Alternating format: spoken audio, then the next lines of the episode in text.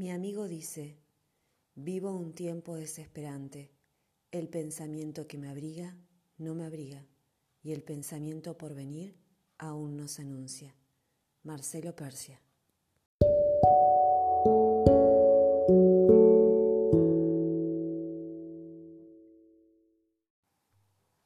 Bienvenidos a este nuevo espacio de encuentro en el que analizaremos con distanciamiento protocolar los efectos de la pandemia por COVID-19 y reflexionaremos respecto a la incertidumbre que atraviesa a todos los ámbitos sociales, en particular a la educación.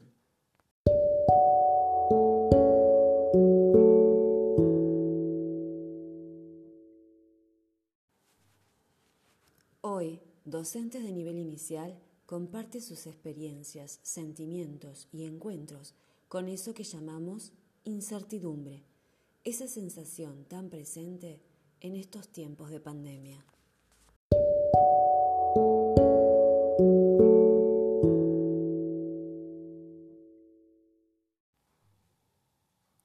¿Qué fue lo más difícil al momento de pensar tu práctica en contexto de pandemia? De pensar mi práctica en contexto de pandemia fue y sigue siendo actualmente eh, crear propuestas que incentiven a niños y a niñas y también a las familias que son nuestros interlocutores en este momento.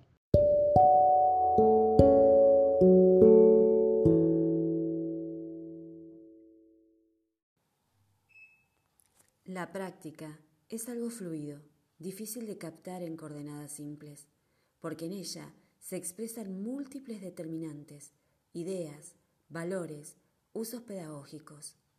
Estas condiciones hacen de la incertidumbre un principio de la práctica, porque la actividad educativa es un proceso de codeterminación entre varios sujetos que exige una constante coordinación de acciones.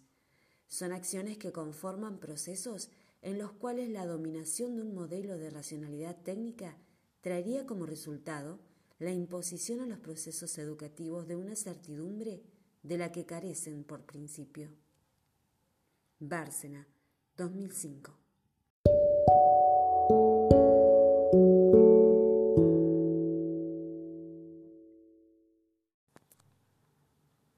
¿Crees que estabas preparada para dar respuesta a la incertidumbre o al poder pensar la incertidumbre como constitutiva de tu práctica?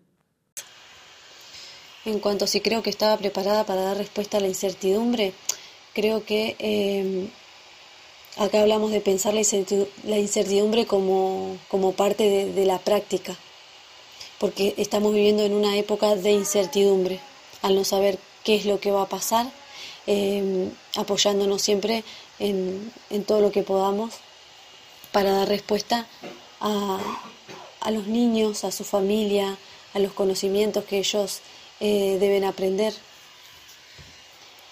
Considero que nadie estaba preparado para dar respuesta a la incertidumbre, ni yo para dar respuestas, y tampoco conseguía a nadie que me las dé a mí.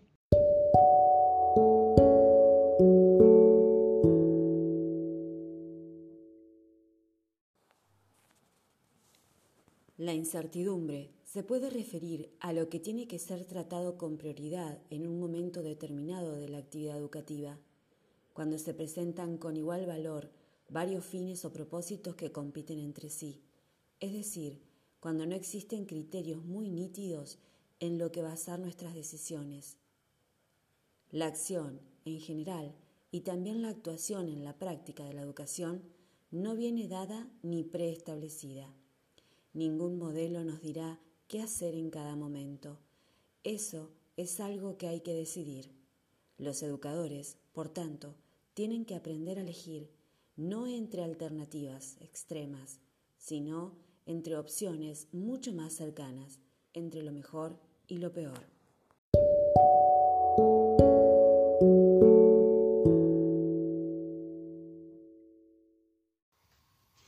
Bueno, en cuanto a si siento seguridad o incertidumbre cuando reflexiono en el sentido del rol docente, la seguridad no solo te la da la trayectoria docente y las experiencias vividas, bueno, sino que en estos momentos surge la incertidumbre de no saber qué es lo que va a pasar.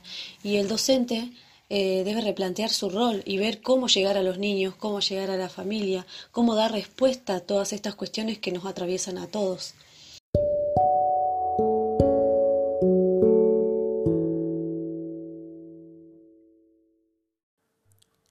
Aquel que es separado de lo que puede hacer, aún puede, sin embargo, resistir, aún puede no hacer. Aquel que es separado de la propia impotencia, pierde, por el contrario, sobre todo la capacidad de resistir. Y así como es sólo la ardiente conciencia de lo que no podemos ser, lo que garantiza la verdad de lo que somos, así también es la lúcida visión de lo que no podemos o podemos no hacer la que le da consistencia a nuestro actuar. Agamben.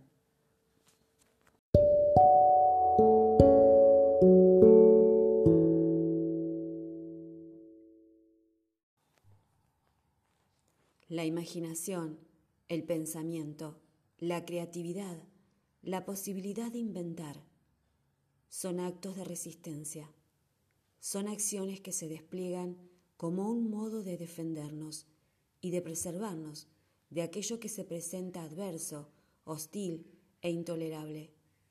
Dice el filósofo francés Gilles Deleuze que pensar es crear y crear es resistir. Eso a lo que se resiste no es nada más ni nada menos que a la muerte.